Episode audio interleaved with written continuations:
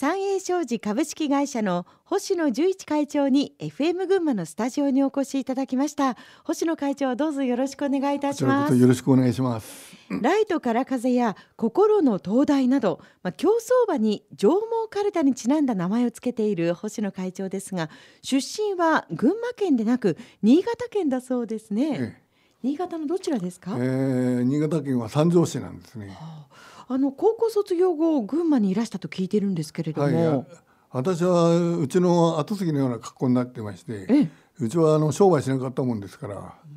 どっか修行して商売を置いてきてうちで独立するようにと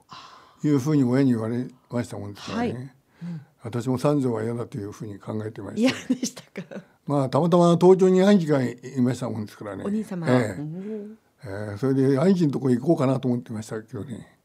嫁いだ姉子が、はい、親戚に高崎にあの鉄関係の仕事をしてるからお前そっちへ行ってみろと、ええ、いうことでまあ来たくはなかったんですけどね。高崎に寄ったんですよね。はえー、それであの親戚の親さんに、えー、こういうわけであの兄貴のとこに行きたいんだけどと、うん、こう言いましたらね姉さんの頼みだから、はい、あの1週間だけいてくれってこう言われたんです。じゃあ1週間だけ我慢しようと。いうことであの会社毎日連れて行かれたんですよ。それでその商売をこう見てましたりね、ええ、面白いような商売だったもんですからちょっと好奇心を抱いたんですよね。あそうですか、え行ってみたら意外と面白かったと。ええ。というのはねあの、うん、スクラップ屋だったんですよ。スクラップ屋さん、ええ。それでまあ現金商売ですから。それで事務所こうまあいくつかこういましてね、はい、あのー鉄くず屋さんがスクラップ持ってくるわけですよ、はい、自動車で。それじゃあの現金ですから千円札ですねあの頃は。あの足づかみで持っていくんですよね。こんないとも簡単にお金を持っていくもんかなというふうに不思議に思いましてね、はい、それからこれをちょっと勉強したら面白いんじゃないかなということで思い立てがあってあの高崎に残ったわけなんです。あそうですか。その問屋さんで働いていた時に会長、まあ、どんなことがそこで、えー、学びになりその後に役に立っていきましたか？僕はもちろんやってましたからね、うん、営業の方法でしょうかね、えー、営業ですねだから私も新潟弁ですからだだありましたから、ええ、まあ、相手にも言葉はあまり通じなかったようですし、え、だからあのまあ人が一回行くところお客さんとか2回3回とか足しぐく通ったり朝早く行ってあのお客さんの朝食一緒一緒にごちそうになったりするようなしたりねそういう医療展開をやってましたね。その時のこうご自分の心の支えっていうのは何かあったんですか？心の支えというまあ、うん早く仕事を覚えてうち帰らなくちゃというふうには考えましたね。新潟にいつかはでもやっぱりお帰りええー、一旦あのー、帰ったんですよ。あ一旦帰ってるんですか？ええー、帰ってあのー、商売したんです。その会社がねあの高崎が支店あのあの営業所だったんですよ。本店が長岡にあったんですよ。商売始めるということで、はい、三条で始めるかということでおいとま願って、うん、あの出ていったわけそしたらあのまあ待てということであの、うん、しばらくはまあ本社にいろということでね、はい、あそうしたらね、まあ、新潟の商売とね、群馬の商売全然違うんですよ、ね、えー、どんなところが違うんですか？あの新潟で決めるとね、はい、話決めると品物が出てくる前に23日かかるんですよ。品物が出てくるまでに、えー、それで群馬の場合は今日決める明日出てくるんですよだからそういうもどかしさがもうイライラしましてね、えーあのそれであの福道親父にはね、はい。えー、割り切りもう一回高崎行くと、はえー、いうことで、えーまあ、高崎行ってあ迎えに来るからと、うん、いうことで、まあ、高崎行ってきたわけですね。それでまた営業所行ったんですよ。でその後なんですけれどもそこから26歳の若さで今度は起業したんですええというのはねあの、えーその会社がちょっとおかしくなりましたもんですからね。ちょっと左前になったもんですからあの親父が、はい「もう先がないから俺の好きなところへ行っていい」というふうな話聞いたもんですからたまたまあの製工場を作る人に、まあ、電気炉ですね、鉄くずを溶かしてあの製品するところがあの会社を会社を作るからそのスクラップを集めてくんないかということであの呼ばれたんですよ。スクラップ部門をやってほしいというふうに、えーえー、私あのスクラップ集めるあの営業はやってたもんですから。あそうですか、えー、それで言われましてね、はい、そのスクラップの営業を始めたんですよ。それでまあたまたまその会社がね、えー、3年ぐらいで潰れちゃったんですね。その会社の経営者はあの東京の人で、うん、もう本人は逃げちゃってるわけですから。それで私が全部その営業やってたもんですからお客さんがみんな私を相手にするもんですからね。お客様に迷惑かけられないですね、えー、そうですよね。それでまああ私もだいぶ責められましたし、うん、まあ責任も感じましたですね、えー、それでその会社をねまたあの商社があの再建することになりましてね、はい、残ってまたスクラップ集めてくれと。給料もいい給料ももらえたんですけどもう人のために働くのは嫌だと。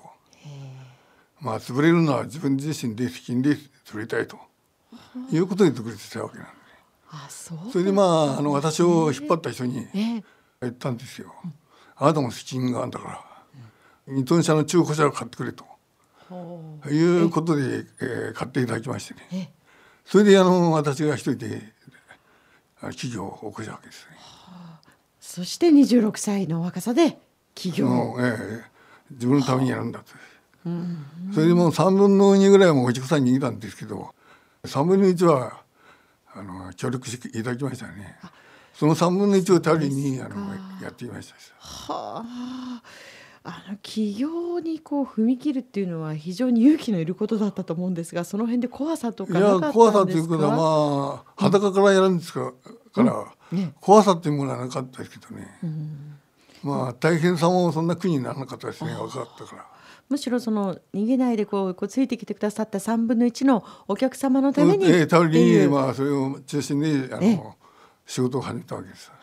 精神性一生懸命やることだけはモットーにしてましたね。お客様のところにとにかく一回でも、えー、真面目にやるということでね、うん、もうあれだけあの人様迷惑かけたんですから、うん、それをあの迷惑かけないように、まあ、一生懸命、うんやろうということで一生懸命やってました。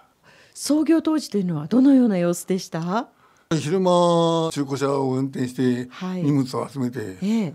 成功上電気炉メーカーを知ってたもんですから、うん、そういう直にあの納入させてもらうように、はい、あの話しまして問屋みたいな格好でやらせてもらっていたわけですよね。はあ、で昼はもう回収に回ってええ、夜はそれで営業に回りましてね。夜は営業に、ええ、大体。大体5時頃終わりまして8時頃まで営業しまして回り、ね、お一人でやってたんですか、えはあ、順調にいきました？まあ順調といえば順調だったんじゃないですかねそれから仲間が一人協力してくれたり、ええ、そういうことでだんだんお客も増えてきたもんですから、ええ、また車も増やして、はあ、若い人を頼んだり。いうふうに徐々に増やしていきましたですね。従業員を雇い始めたのは創業してどのぐらい経ってからええ